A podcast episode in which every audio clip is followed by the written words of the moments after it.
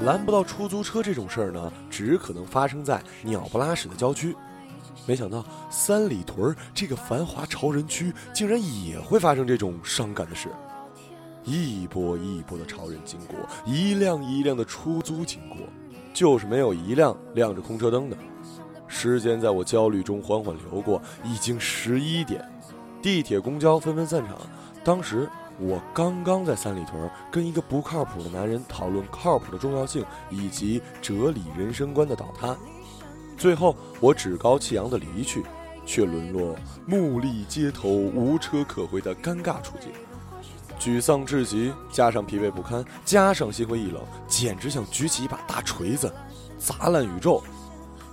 路边有很多黑车司机，双手插口袋，用低沉的嗓音和猥琐的眼神扫视着来往的行人，时不时的问一句：“哎，去哪儿？”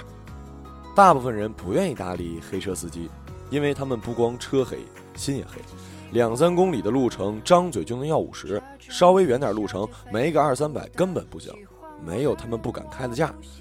但是奇怪的是，总有人坐上去，比如我。这个点儿。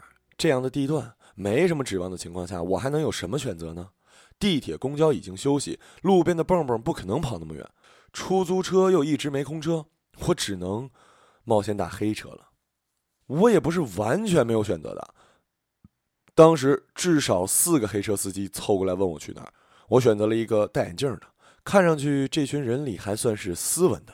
问问，那个多少钱啊？眼镜男说。你说，我说，你说，眼镜男问了一下我的地址，想了一下，正常，如果你坐出租，大概五十几块钱，比这个略微高一点，我就走。这话说的让我有点感动，简直是业界良心啊！我又问多少，他说七十，我说六十吧，他说七十吧，六十实在太少了，我反正还有空车。六十五，嗯，走吧。我想他一定还会跟我磨叽一会儿，没想到他答应了，简直像做梦啊！如果路上拥堵，其实六十五未必能正常到家。黑车司机竟然答应了，我短暂愉快一会儿之后，瞬间感到凉意袭人。他为什么愿意用这样的价格成交？当他开车的那一刻，我脑补了无数深更半夜黑车司机残杀的传说，再加上已经凌晨的月光如此邪恶，道路如此陡峭，就这样晃晃荡荡，诡异无比，气氛已经可以拍惊悚片了。就在我迟疑着要不要找个借口下车的时候，我确实迟疑了。从三里屯往东南方向开，很快就进入了静悄悄的偏僻之中。目前我已经骑虎难下，无从选择。即使我现在跳车，我更可能遭遇完全打不到车的困境状况，也很有可能被更大的危险包围。但是目前我将要面临的，难道真的是传说中的黑车魔爪？怎么办？怎么办？怎么办？我越想越害怕，浑身是汗，越觉得旁边的司机斯斯文文的眼睛底下有着深不可测的内心。万一……他不仅仅想图财那么简单，还想害命，外加变态、丧尸狂、切克控、食人族。天哪！我的神经就在这胡思乱想的夜里几近崩溃了。车子已经缓缓驶入了更偏僻的一条小路，两排车灯也越来越暗，参差不齐的排在两侧，有一些还忽闪忽闪，像是随时要熄灭的样子。我完全不敢动了，身体僵硬的靠着车门。随时打算做出跳车狂奔的准备。就在我的紧张已经达到极限的时候，司机突然说了一句：“我抽根烟行吗？”哎呀，我的心脏一路跌跌撞撞，像一块石头被丢下悬崖。我按耐住内心所有活动，尽量面不改色的点点头，说：“呃，没关系。”司机听到这句话，显然挺高兴。他开了车窗，点了一根烟，看了我一眼。我有点后悔坐在副驾驶的座上。平日里我打车一般都是坐在后座，今天难道注定是一段邪恶的旅程？因为车窗被打开，本来凝固的空气倒是注入了一些生机。三月的夜里虽然凉，却也温和。我深吸了一口气，让自己吸收了一下外界的空气，状态比刚才好多了。我注意了一下车内的表，这时候已经是凌晨了。司机抽着烟问我：“这是回家呀？”“嗯，是。”“在那边买的房子？”“父母的房子。”“跟父母同住？”“单身？”我紧张的沉默了一下，不知道如何回答。在迅速判断回答问题可能给自己带来麻烦和危险之后，他没等我回答就说：“单身贵族啊！”我尴尬的笑了笑，不置可否。他说：“你知道从三里屯到你家应该要你多少钱吗？”我一惊，感觉这话不妙。他说：“三里屯到劲松，一般司机会要你一百五；到你家的话，没二百，没人拉你。”是啊，所以真感激你。你是好人，我这话绝对不是无缘无故的马屁之言。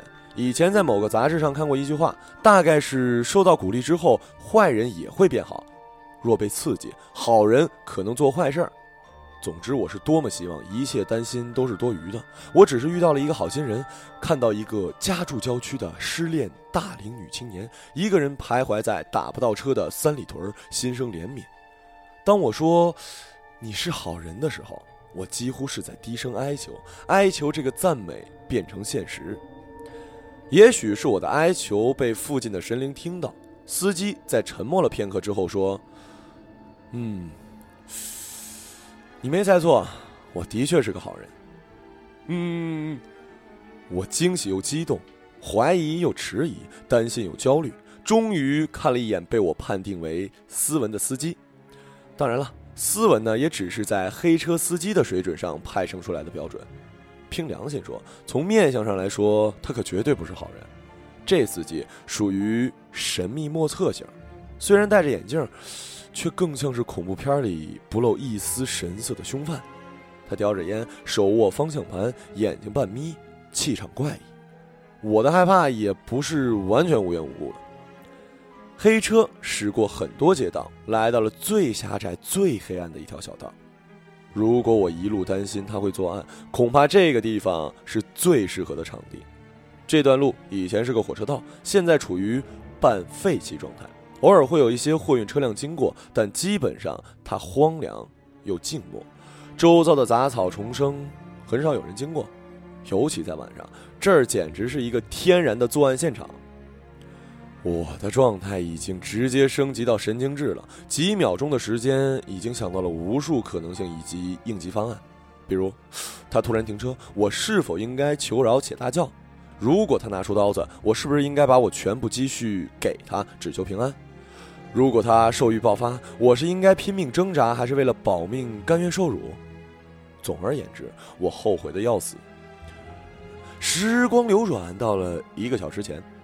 在三里屯徘徊招不到出租车的我，为什么不能转身去找个酒吧喝一夜酒呢？没准还能认识新朋友，开展新恋情，或者打打电话，看着住附近的朋友能不能投宿一夜。最差劲儿的，周围随便找一个快捷酒店凑合一宿。无论如何，任何方案都可能比上一辆面貌奇特中年男性的黑车要来的安全一些吧。现在该怎么办？一切都发生了，我还能怎么办？求饶，求救，求人品爆发，求奇迹来临，求好运使者。在这一刻，我深刻感觉到人作为一个个体存在于世界上的虚弱。想到这儿，我几乎要掉眼泪了。虽然也是害怕，但是更多的是后悔。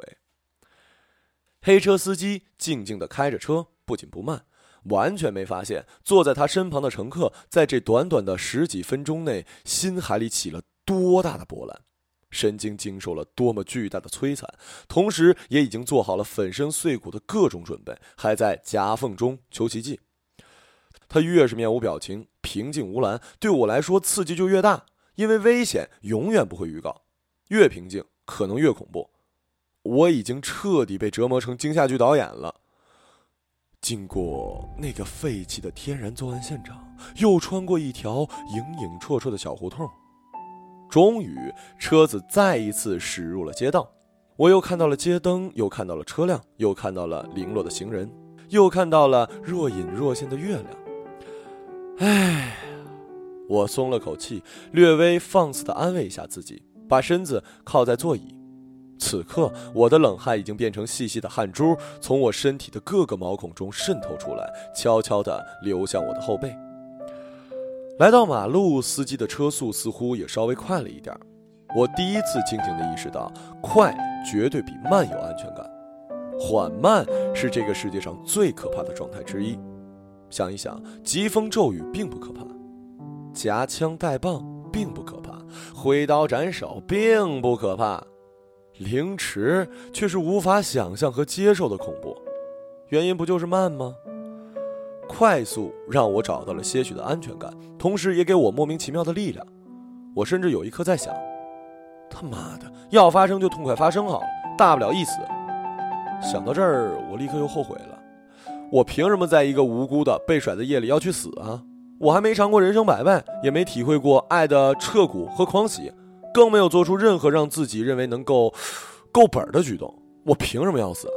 我不能死，哪怕我今夜要面对惨剧，我也一定要想办法扭转乾坤。我要勇敢的面对一切。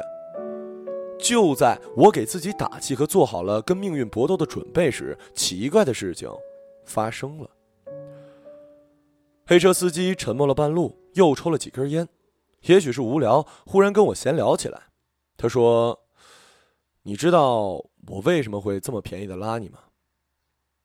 又来了，他每次重复这句话，我就认为一定是话里有话，玄机无限，而且是明显的暗示。他也没在乎我回答与否，自顾自的说起来：“我以前也拉过一个女孩，长得真好看，眉清目秀，脸也好看，腿也好看，胳膊也好看，连指甲都好看。天哪，真的开始了！这不就一典型的恋物癖、杀人狂、身体控的表现吗？”我刚刚放松和打过去的灵魂，再一次因为这些话变得鹤唳风声、草木皆兵起来。我下意识摸摸自己的胳膊，想象他们被割下来悬挂在空中，变成夸张香肠的样子。低头又看看自己的腿，这一定会遭受被剁碎，或者放到高温的地方煮熟的命运吧。指甲，指甲，哎呀，我虽然不留指甲，但是这些东西会被拔下来呀。变成不可思议的小装饰，来为他特殊的癖好增加恐怖的美感吧。司机继续说：“这么好的女孩，却没想到是一个两岁孩子的母亲，完全看不出来，绝对是一个少女的样子。”说完，他竟然忽然侧过脸看了我一眼，这一眼看得我胆战心惊、魂飞魄散。月光下，他脸上显得蜡黄且病态。眼神中竟然还绽放着一丝邪恶的得意，我被这一眼看得肉体脱离，只剩下枯瘦的灵魂了。为了安慰自己，我言不由衷的努力把话题往世俗和正常的方向引导。另外，我愿意做个善意的倾听者。若他真有仇恨，也许是因为多少年的缺少倾听，积蓄了太多秘密导致。如果可以，就让我当这个治疗他内心痛苦的垃圾桶吧，我不介意。我我乐意。我说，嗯，这么好的女孩一定很幸福吧？司机冷笑一下，哼，他有个孩子，当初认识了一个北京男的，给他安置了一个别墅。二奶不算二奶，那个人没结婚，但是也不会跟他结婚。我还是没搞清楚这里面的逻辑关系。他继续说：“他坐过几次我的车，有一次他包落我车里了哭泣的，里面有很多现金。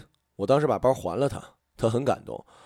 那是个冬天吧，他激动的穿着睡衣就跑下来，对我连声说谢，请我吃饭。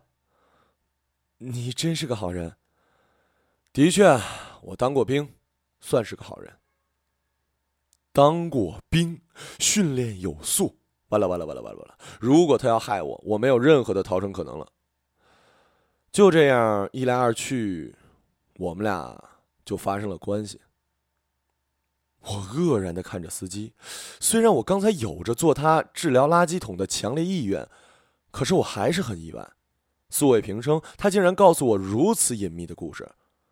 难道他真的太孤独了？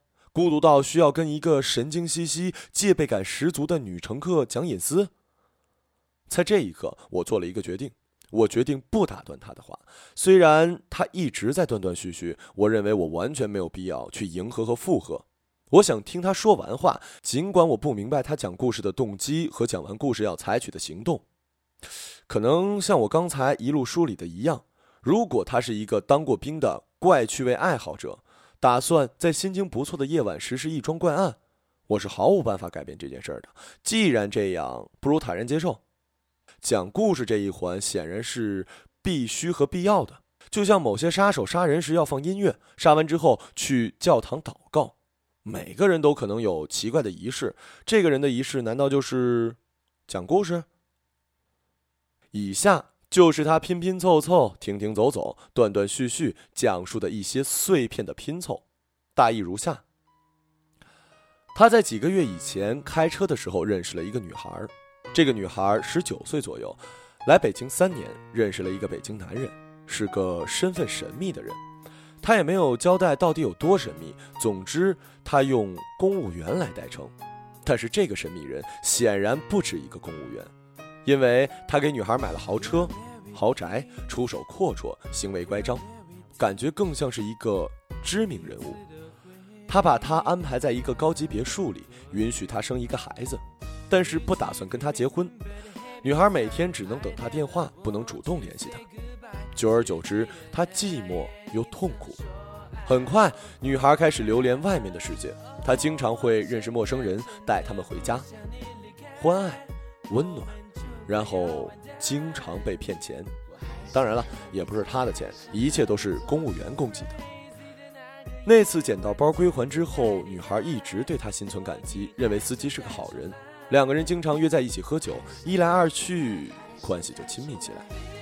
在一次喝醉酒的夜里，他跟她回了住所，两人醉醺醺的。他要去洗澡，洗完澡之后，他一丝不挂的出来，出现在他面前。孤男寡女共处一室，自然干柴烈火不必赘言。婚爱过后，司机告诉女孩，他不可能跟她结婚，但是愿意保持这样无拘无束的关系。女孩表示同意，两人便经常幽会。女孩在跟他幽会的同时，其实也在跟其他男人幽会。不同的是，现在有了他，他会帮他出主意，比如不要带陌生男生回家，不要随便给别人钱等，相当于他的狗头军师。他比较听话，也没啥所图。女孩长得漂亮，但是智商确实不够用。跟他在一起几次就怀孕了，在他劝说下堕了胎。有时候女孩也不让他省心，经常会突然半夜打电话嚎啕大哭，或者打电话来说醉话，要他去陪。这时候他就会假装有人在叫车，偷偷溜出去跟他幽会。他告诉我，他的妻子是一个气质不错、能力不错的人，在某著名的化妆品连锁店做主管。言下之意是，妻子是有身份、有地位的人，他不可能让这个女孩纷扰他的生活。只要在这个前提的保证下，其他什么都行。我全神贯注地听他讲故事，几乎忘记了恐惧，忘记了戒备，忘记了紧张。我甚至沉浸在一个十九岁女孩悲伤的故事当中，在更小的年纪来到偌大的城市，遭遇的男人全部都告诉她，只要不结婚，其他都可以。对于饮食男女来说，除了结婚，其他的还能有什么？上床、利用、擦肩而过、寻寻刺激，以廉价的帮忙出主意，寂寞陪伴你。还算有良心的，给你点钱买个房子犒劳你，换取一个女人最美好青春里最美好的身体和情感。这些难道真的是出出主意、寂寞陪伴、房子、车子、钱可以弥补的吗？我陷入了低落又畏叹的状态。时间在流逝，路程在缩短，危险性也变得越来越小。黑车司机讲得很投入，几次停顿。沉默，冷笑。黑车司机对那个女孩的口吻有喜欢，有不屑，有无奈，有鄙视，有不甘，有恨铁不成钢。这些复杂的矛盾情绪交织在一起，铺在一个四十岁男人沧桑的面容之上，像是涂抹了一桶变质的化妆品，呈现出来的姿态也是奇形怪状的综合体，也许隐隐还交织着香和臭两种极端的味道，相互争锋还是彼此掩盖，无人知晓。黑车司机看我听得入迷，峰回路转的说：“那个公务员实在不是东西，整天打他。为什么呀？就是一个极端自私暴力的人。说白了，没拿他当人，只是当个鸡，啊不，不如鸡，只是一个玩具。即使是玩具，就算是宠物，嗯，为什么要打他呀？”他对他从来没正常过，两个人的性爱极其变态，除了肛交就是口交，基本肛交完了立刻让他口交，然后射他嘴里。黑车司机显然已经忘了我，如此不堪的画面，如此恶心的描述，已经超出我能接受的跟正常陌生人交谈的范畴，我有点无法接受。幸好这个时候车已经快接近我所住的小区。黑车司机没意识到我的反感，悲愤的情绪此起彼伏。我已经告诉那女孩，她这么对你，你也别饶了她，马上卖掉这房子去国外，然后举报丫的，让这禽兽生不如死。如果举报他，他就彻底完蛋了。呵呵，他掌握了他太多的丑闻，这败类、人渣、魔鬼、变态。虽然坐在司机旁边，我却明显能看到他因为激动而暴跳的青筋。我再一次害怕起来，我认为此刻他的情绪足以让他头脑发热，做出任何可怕的举动。我哆哆嗦嗦给他指了一下路，他有点走神儿，紧急拐弯驶进我所居住的小区。这时候，一个清醒的意识在提醒我赶快下车，不要让他知道我具体的单元楼层。尽管在小区里，他行凶的可能性已经变得微乎其微，但绝对不能掉以轻心啊！就在这儿。结束这段惊心动魄的旅程吧，一切来的那么突然，一切结束的应该也不需要准备吧。我在路边一指，对他说：“呃，这边停吧。”黑车司机似乎意犹未尽，似乎不甘愿，似乎流连忘返，缓缓的把车停着。我拿出钱包来找钱，他却不肯打开车灯。我在黑乎乎的车内找了说好的六十五块，趁我找钱的功夫，他说：“其实。”他跟别的男人睡觉的事儿，公务员也知道，要不然也不能这么打他。有一次，他跑出去约炮，正好被他撞上，当场就揍在地上，打得他鼻青脸肿。之后每次见他先揍，揍完再做爱，用各种变态的方式折磨他，怎么变态怎么来。我再也不想关于这个故事的任何一个字。如果说中间有一段我因为恐惧而衍生出了善意，又因为同情而陷入女孩的悲惨遭遇之中，现在。我已经解除了危险警报，已经恢复了意识，已经找到了正常人的判断和思维能力。我开始恶心、呕吐，开始反感和鄙视，开始唾弃和厌恶。我恨不得马上飞回自己家里。这一趟旅程真是太恐怖了，简直是地狱。我不但经历了惨不忍睹的想象力控制下的恐慌极限，而且还听到如此变态和下流的故事。我不再怜悯任何人。黑车司机宛如一个暗黑料理师，端给我的是大便、小便、垃圾、废物混成的一大盘极致大餐。我的忍耐力已经完全溃烂。我拿出一百元扔给他，说：“呃，不用找了。”说完，我立刻下车。就在我要离开的那一刻，黑车司机突然说：“等等！”我后背升起一阵冷风。